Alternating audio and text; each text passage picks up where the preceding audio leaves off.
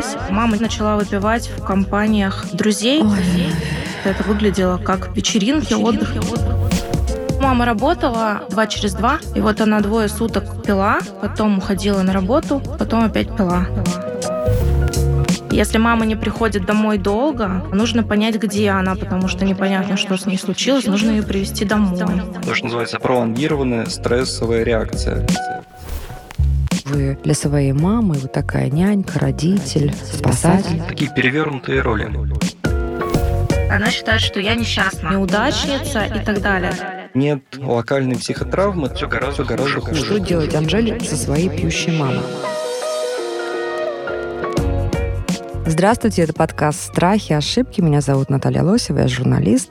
И мы продолжаем сезон детских травм нашего целительного, в общем-то, подкаста. Я очень благодарна и признательна нашим героям, которые приходят со своими очень живыми во всех смыслах истории, истории, которые, знаете, так с большим трепетом мы берем с экспертами в наши ладони, потому что это настоящая, настоящая жизнь, ценнейшая. И те истории, которые вы слышите, друзья, здесь, это истории не только для нашего героя и для нас. Это не просто наш разговор. Это история, в которой многие из вас узнают свою судьбу, узнают свои собственные травмы, и, может быть, вот так наблюдая за вашим близнецом, можно сказать, по травме, вы и для себя найдете какие-то решения, какой-то выход и какое-то исцеление. Ну и, конечно же, медицинский психолог, кандидат психологических наук Артур Тимофеев сделает максимум для вас и для нашей героини, ну и для меня, как для свидетеля этого разговора. Здравствуйте, Артур. Всем здравствуйте. И здравствуйте, Анжела. Наша сегодняшняя героиня Анжела, которая, придя к нам, сказала примерно следующее. Я ребенком была в роли родителя для матери-алкоголички. Да, правда. До сих пор. А вот когда вы это осознали, что вы для своей мамы вот такая нянька, родитель, спасатель, наверное, какой-то, да? Вот как-то помните вот этот момент? Как mm-hmm. это было? Ну, я не помню этот момент. Мне кажется, когда ты живешь в деструктивной семье, ты э, не сразу это понимаешь. Кажется, что это норма такая. Да, то есть для mm-hmm. тебя это норма. Ну, ты начинаешь догадываться, что как будто бы у твоих э, одноклассников и друзей все немножко по-другому, но ты э, принимаешь все как есть. И плюс ко всему ты еще пытаешься в этих условиях выжить, ну, потому что это реально выживание. И поэтому, наверное, только в лет 20, когда я съехала от мамы, я уже начала осознавать, что в детстве у меня все было совсем ненормально, скажем так. А как было в вашем детстве? Сначала мы жили с мамой в южном городе, и там, э, когда я родилась, она начала выпивать в компаниях друзей. Ну, просто это как бы выглядело как там вечеринки, отдых и так далее. А вы вдвоем с мамой жили? Или папа был? Нет, папы не было, был отчим, угу. который я думала, что это папа. Мама никогда ничего не объясняла, то есть она угу. не говорила, ну, вообще со мной не разговаривала. То есть мы с ней никогда ничего не обсуждали. Поэтому я вообще не знала, кто этот мужчина, который со мной живет. Ну, как бы я его называла папой. Угу. Вел он в чем-то себя как папа, в чем-то просто как мужчина, который с нами живет. И потом уже, когда он уехал, со мной тоже это никто не проговаривал, просто вот раз, и он исчез. Потом мы переехали к бабушке с дедушкой в Сибирь, и жили бабушка, дедушка и мама. Дедушка с мамой пили, а бабушка, по сути, была опорой и тот человек, который меня воспитал, мне кажется. Но было тяжело, когда она умерла в 13 лет. Тогда было самое тяжелое время, потому что я осталась за главную в доме. А дедушка был еще жив? Да. И они с мамой пили? Да, они пили вдвоем. Угу. И... Но это как? Это было прям беспробудное какое-то пьянство или просто запоями, какими-то там эпизодами? Когда мама работала, она работала два через два, и вот она двое суток э, пила, потом уходила на работу, работала, потом опять пила. То есть а она либо была на дом, работе. Видимо, весь, да? Не, на самом деле домом я как таковым не занималась. Этим занималась мама. Надо ей mm-hmm. отдать должное, что она там топила печку, носила воду. Я как-то просто ей помогала но всеми домашними делами она занималась. Но она как бы пробуждалась и с похмелья все это делала. Угу. А в чем было вот это ваше родительство для нее? Ну, например, когда она несколько дней пьет, нужно ее разбудить на работу в 5 утра. Вы это понимали, да? Вот будучи ребенком, что надо мать на работу собрать, отправить? Ну, конечно. Нужно, например, накормить дедушку, который был слепой.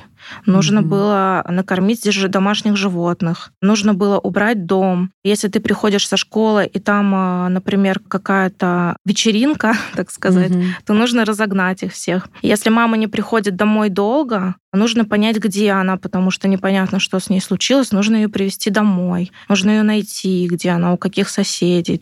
А, Ой. Либо если она на работе выпила, она когда работала еще продавцом, если она выпила на работе, нужно за ней приехать, нужно ее отвезти домой. Ну, то есть, понятное дело, что это как бы не дела и проблемы десятилетнего ребенка. Конечно, конечно. А зарплату она приносила куда-то или как-то, или вам тоже нужно было как-то выцегнуть у нее эти деньги?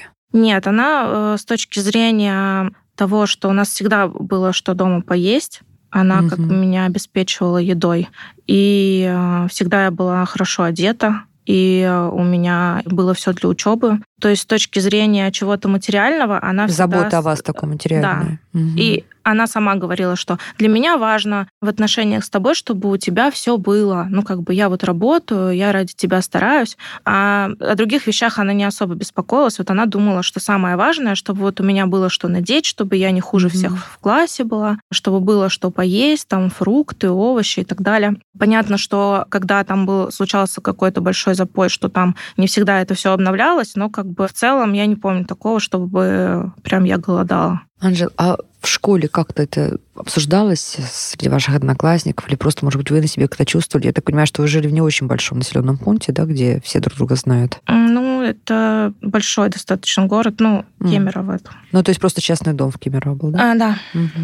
Ну, одноклассники, я думаю, у меня не особо догадывались об этом. Угу. Ну, и учителя, мне кажется, тоже. Поэтому нет, не а вы с мамой когда начали говорить о том, э, если начали, что вот, может быть, как-то там пролечиться, как-то остановиться, мам? Всегда говорили с ней. И она, когда приходила в себя, она говорила, да, надо, да, надо. Ну, видишь, я, я же не алкоголичка, я же работаю. Угу. Ну, это классика, да я же работаю, алкоголики, они не работают. Да, они... если я захочу, я не буду пить, да? Да, если я захочу, угу. я могу не пить. Я просто очень устаю на работе. Угу. У меня такая тяжелая жизнь, у меня там нет мужчины, я всю себя отдала твоему воспитанию, все для тебя угу. делаю. У меня нет никаких отдушин, и так я расслабляюсь.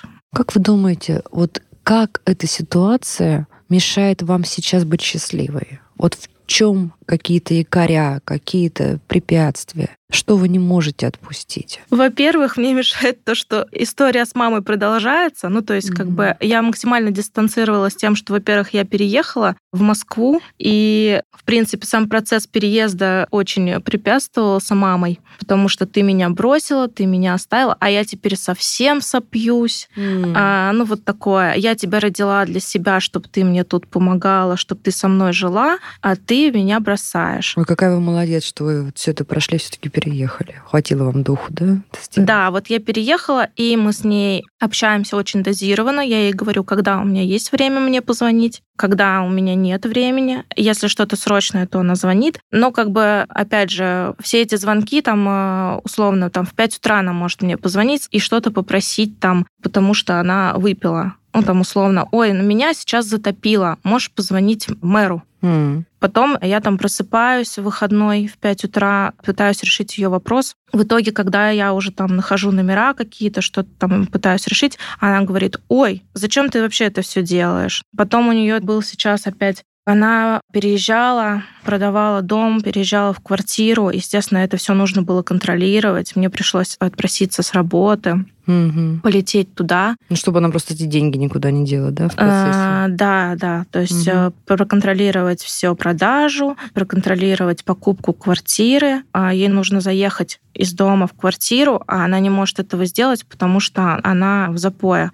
И придется мне вот сейчас тоже на выходных туда лететь. разруливать. Да. То есть вы по-прежнему нянька. Вот знаете, Артур, я бы так житейски бы эту ситуацию все-таки для себя разделяла на две части, потому что есть, с одной стороны, безусловно, вот эта тяжелейшая продолжительная травма в детстве, про которую сейчас, думаю, вы поговорите. А вот другая история, вот эта вот роль взрослого над своим родителем, она ведь не всегда связана с тем, что родители там алкоголики или неблагополучные. Да, абсолютно так. Это просто это могут быть внешне совершенно социальные, нормальные быть люди, а вот отношение к ребенку, да, я мне сейчас резанула, потому что я понимаю, что как это часто. Я тебя рожал и воспитывал, да, для того, чтобы ты, значит, был здесь. В этом смысле, вот в восточных семьях там немножко все почестнее, да, там сразу назначается, младший сын, живешь с родителями. Все, родился младшим, живешь с родителями. Ну, это хотя бы, Там хотя бы проговаривается, да. да, хотя бы вот, вот так вот тебя назначили. Ролевое да? распределение. Да. Угу. А так вот в жизни это, конечно, получается, что очень часто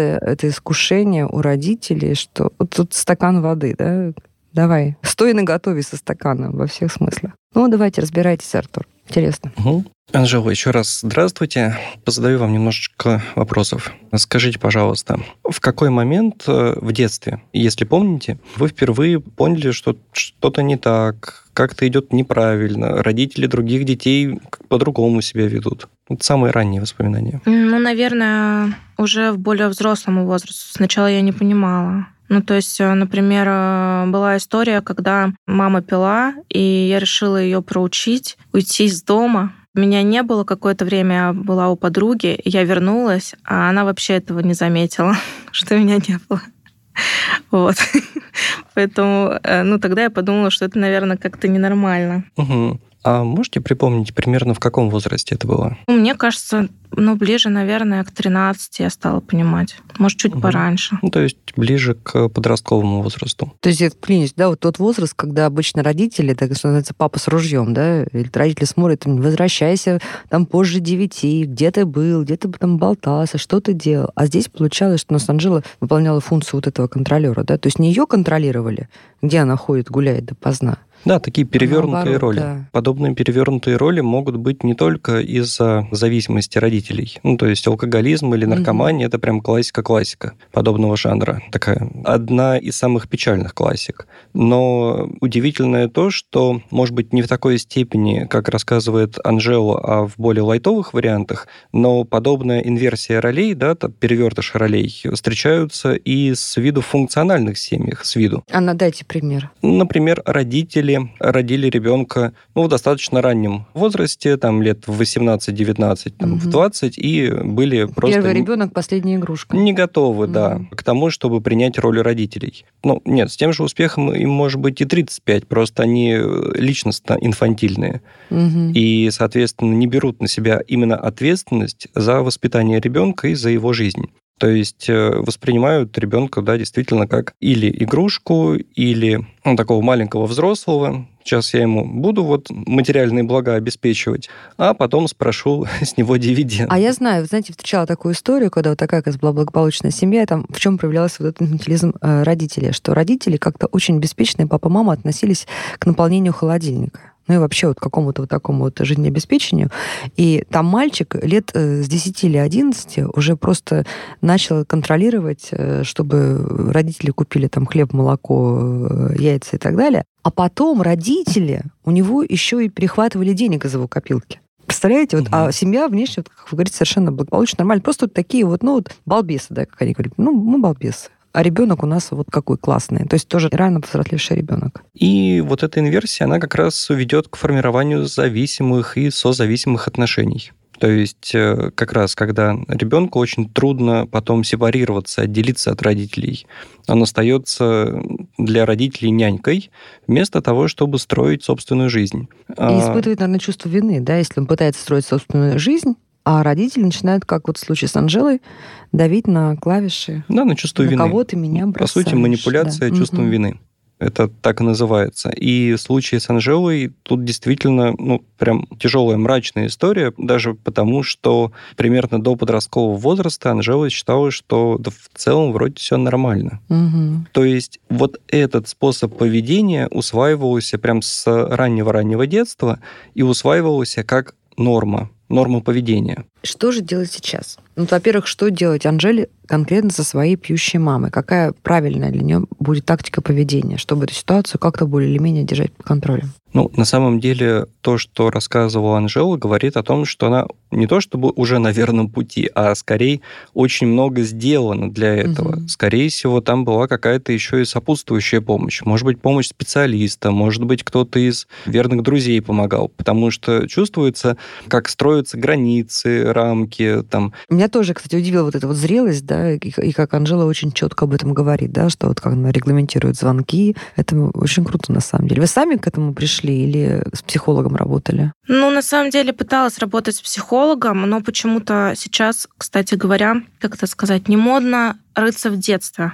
Современные психологи, они э, считают, что не нужно, наоборот, трогать эти травмы. И для меня было очень странно, что ну, моя главная проблема в жизни, да, это было мое детство, отношения с мамой, а я ходила к психологу около полугода, и мы с ним ни разу вообще эту тему не подняли. А вот давайте мы сейчас спросим у Артура. Мне кажется, что дело не в моде психолога, а в том, что разные совершенно школы, подходы. разные подходы, да? То угу. есть психоаналитик бы, конечно, бы залез в ваше детство, вытащил бы все скелеты шкафов, а это, скорее всего, была когнитивно-поведенческая терапия, да? Да. Угу. да. Угу. С тем же успехом могла быть гештальтерапия. Гешталь тоже не любит рыться в прошлом. Но, тем не менее, если брать э, КБТ-терапию, когнитивную бихевиоральную или когнитивно-поведенческую терапию, то обычно как раз маршрут все-таки затрагивает прошлое. Но сначала идет э, акцент на том, чтобы сформировать достаточно комфортное настоящее ну, то есть э, некоторое качество жизни или уровень жизни. Ну, то есть, например, как раз поработать с границами, поработать э, над тем, чтобы человек мог э, сам для себя прямо сейчас хотя бы повысить уровень своего комфорта. И только тогда, когда комфорт будет более-менее достигнут, то есть человек понимает, что делать ему. Появляется как бы точка опоры, да? да? Я да. в домике, и я отсюда уже могу... Ну, я хотя бы знаю, что мне делать. Угу. У меня есть некоторая почва под ногами, появилась некоторая небольшая уверенность в себе, угу. хотя бы на почве того, что я знаю, как себя вести. И после этого уже идет э, акцент на прошлое и то, откуда вообще ноги растут.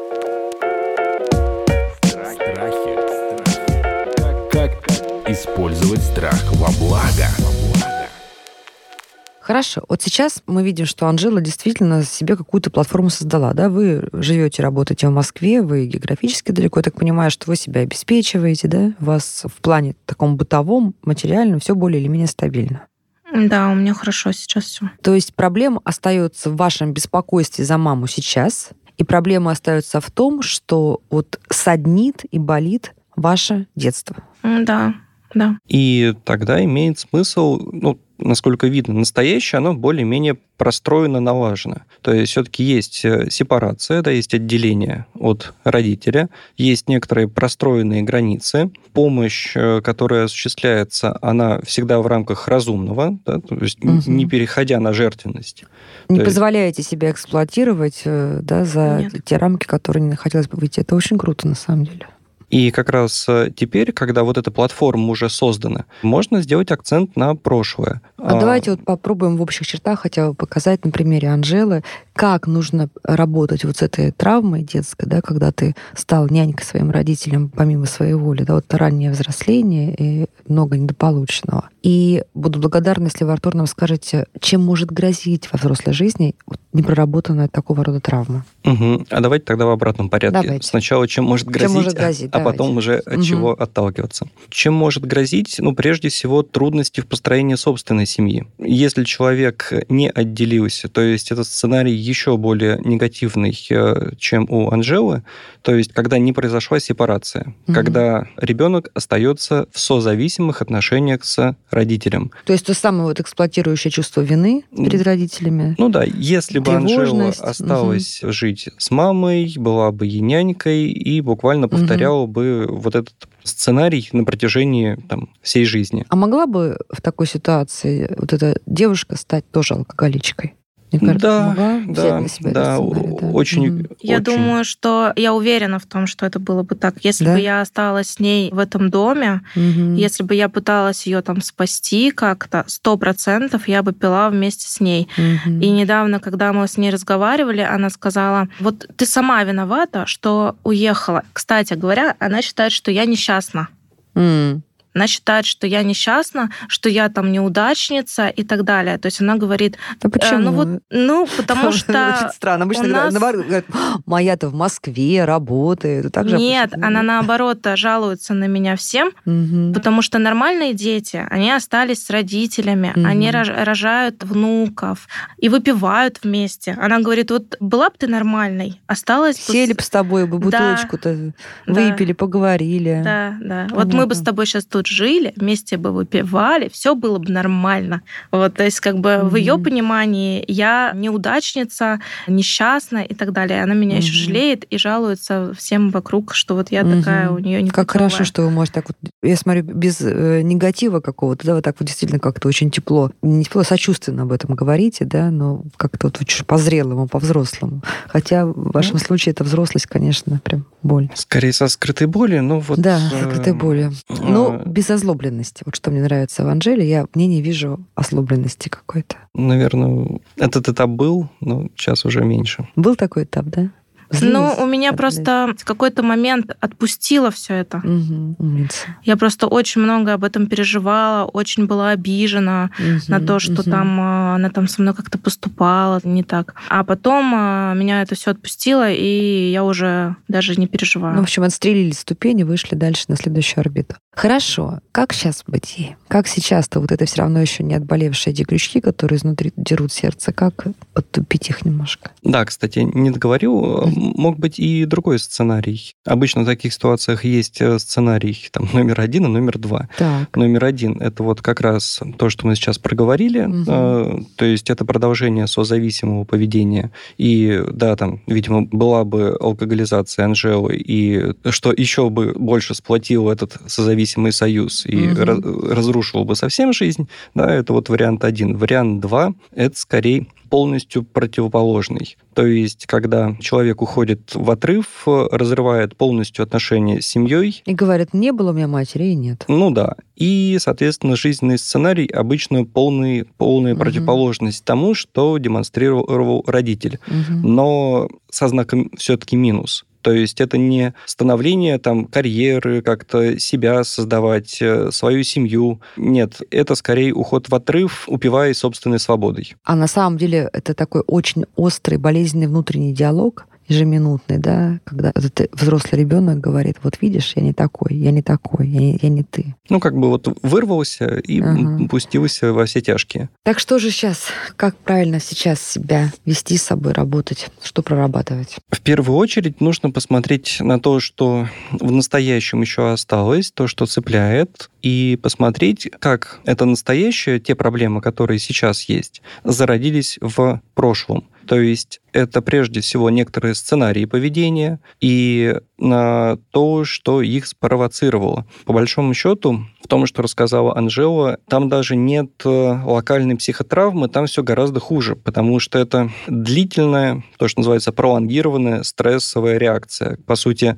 пролонгированный стресс, который тянулся на протяжении там, многих-многих-многих лет. Это не отдельная ситуация, бам, что-то случилось, ужас-ужас. А это буквально все детство шло под некоторым вот таким перевертышем, когда приходилось испытывать стресс и не один раз, а почти каждый день. И это совсем другое, потому что локальная психотравма – это все-таки нечто относительно поверхностное. То есть может вызвать фобию, там ряд каких-то страхов, э, повысить уровень тревоги. А то, про что рассказывает Анжела, это, по сути, меняет и характер, личностную структуру, и действительно ну, работает крайне-крайне деструктивно, не формируя те позитивные сценарии поведения, которые должны были быть заложены. То есть, по сути, сценарии семейных отношений, да, позитивные сценарии семейных отношений. То есть, как выглядит счастливая семья, как в счастливой семье относятся к детям, как относятся супруги друг к другу.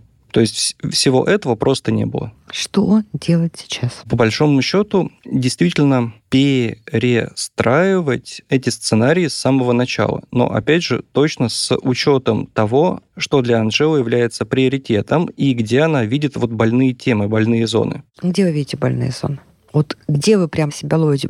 Вот это у меня из-за моего детства. Это может быть в отношениях с мужчинами, в отношениях с друзьями. Ну, наверное, контроль во всех сферах жизни. Mm. То есть э, хочется все контролировать абсолютно. И в отношениях со всеми людьми, и на работе. И если что-то упускаешь, то кажется, что сейчас все рухнет. Сейчас, рухнет, да. Кризис доверия к людям у вас, да, или там коллегам, или кому-то? Ну, доверие, да, тоже проблемы с доверием. Mm-hmm. Ну, а в жизни абсолютное отсутствие ощущения безопасности. Mm-hmm. То есть всегда кажется, что нельзя расслабляться. То есть ты всегда mm-hmm. напряжен. Будь на чеку, да? Да, всегда на чеку. То есть э, даже если все сейчас нормально, кажется, что вот сейчас что-то вот откуда-то что-то должно случиться плохое. Артур, а нужно вот в этой ситуации прорабатывать именно детскую травму или все-таки действительно уже работать с поведением? и с реакциями вот здесь и сейчас? К сожалению, придется работать с детской травмой, просто потому что то, о чем говорит Анжела, это ну, очень очень смахивает на тревожное расстройство. Угу. То есть это некоторая тревога, укоренившаяся в личности. То есть это не отдельная фобия, там страх чего-то, а это постоянный повышенный тревожный фон на фоне неуверенности в собственных силах, некоторой хрупкости, ощущение того, что мир скорее опасный, а я скорее слабый. То есть Анжеле предстоит со специалистом пробраться туда в свое детство, в какие-то конкретные эпизоды, да, в какие-то конкретные сцены. По крайней мере, там самые их яркие. разобрать, и самые яркие, да? Самые яркие, те, угу. которые запомнились, те, которые оставили отпечаток. Потому что, благо, наша психика умеет действовать по аналогии. То есть, когда какие-то самые яркие эпизоды, демонстрирующие собственную слабость и небезопасность мира, разобраны, когда они пережиты, и когда ощущения от этих воспоминаний меняются, ну, становится спокойней, эмоциональность пропадает, дается другая оценка себе в этой ситуации, другая оценка самой ситуации, то действительно психика начинает экстраполировать, то есть распространять подобный способ переоценки и на похожие другие ситуации. Понятно, что где-то приходится помогать специалисту, но когда самые яркие подобные ситуации проработаны, то психика уже идет сама, она уже помогает, ну, буквально как э, если кость, э, там, не знаю, при переломе стала не на место, да, открытый перелом, угу. то сначала врач ставит все органы на место, да, кость там зашивает рану, но дальше процесс сращивания уже идет сам, организм уже сам справляется. Образно и понятно. Угу. Ну что, Анжел, давайте финальный вопрос нашему психологу и пойдем все осмыслять и думать ситуацию. Я бы хотела сказать от себя, что мне кажется, что нужно менять э, немного отношение общества к теме алкоголизма, потому что у нас не принято почему-то об этом говорить. Мне стало легче, например, когда я перестала стесняться того, угу. что мама пьет, когда я стала об этом говорить открыто, и мне, например, не стыдно сказать коллегам, что я поехала а, помогать маме, потому что мама пьет. Я в этом не вижу ничего плохого, не, ну, не алкоголизм, да, да. ничего постыдного, да. Угу. То есть я в этом не виновата, и угу. э, я не выбирала эту ситуацию и так угу. далее. И мне кажется, что и если вы ведете мы... себя достойно в этой ситуации. Вы ведете себя достойно. То есть вы сильный человек, который может позволить, будучи далеко и в относительном благополучии, все-таки, так сказать, выйти, не люблю это выражение, тем не менее, из зоны своего нынешнего комфорта, поехать в Сибирь, вытаскивать маму из запоя, значит, решать ее дела и проблемы. Наверняка при этом у вас было чем заняться более приятно. Да, вот. Это и я хотела круто. сказать, что если бы мы говорили об этой проблеме не только в ток-шоу, да, известных, если бы мы говорили об этом немножко в другом русле, то таким а, детям, если бы они видели это с детства, они бы, наверное, легче все переживали и хотя бы понимали, как им дальше быть. И если бы они видели положительные примеры, что не обязательно, если у тебя родители пьют, ты вырастешь маргиналом или неудачником или еще что-то. Если бы были какие-то положительные примеры, как человек вырос, из такого детства и чего он достиг, то тоже, мне кажется, детям было бы легче такое переживать. Я с вами очень соглашусь, Ава Артур. Думаю, что это правда очень важная тема, и я согласен с Анжелой, что замалчивать действительно плохой вариант действий. В психологии есть такой принцип, что если человек может говорить про собственные трудности, то у него уже есть некоторый ресурс, чтобы с ними справляться. А если он даже про это не может говорить, то ресурса нет. И действительно говорить про это нужно, важно. Что мы сегодня сделали, мне кажется, это очень важный разговор, очень важная тема, очень яркая и вдохновляющая героиня. Спасибо вам большое еще раз, Анжела, за то, что вы к нам пришли. И я надеюсь, что вот ваша дальнейшая жизнь тоже будет торжествующим примером, с хорошей второй половиной вашей жизни, менее тревожной, более радостной, потому что вы очень много для этого сделали. Это подкаст «Страхи и ошибки». Мы продолжаем сезон детских травм, а разбираться нам помогает наш эксперт, медицинский психолог, кандидат психологических наук Артур Тимофеев. Меня зовут Наталья Лосева. Подписывайтесь, пожалуйста, на наш подкаст. Подписывайтесь на подкаст на сайте ria.ru в приложениях подкаст с Web Store и Google Play. Комментируйте и делитесь с друзьями.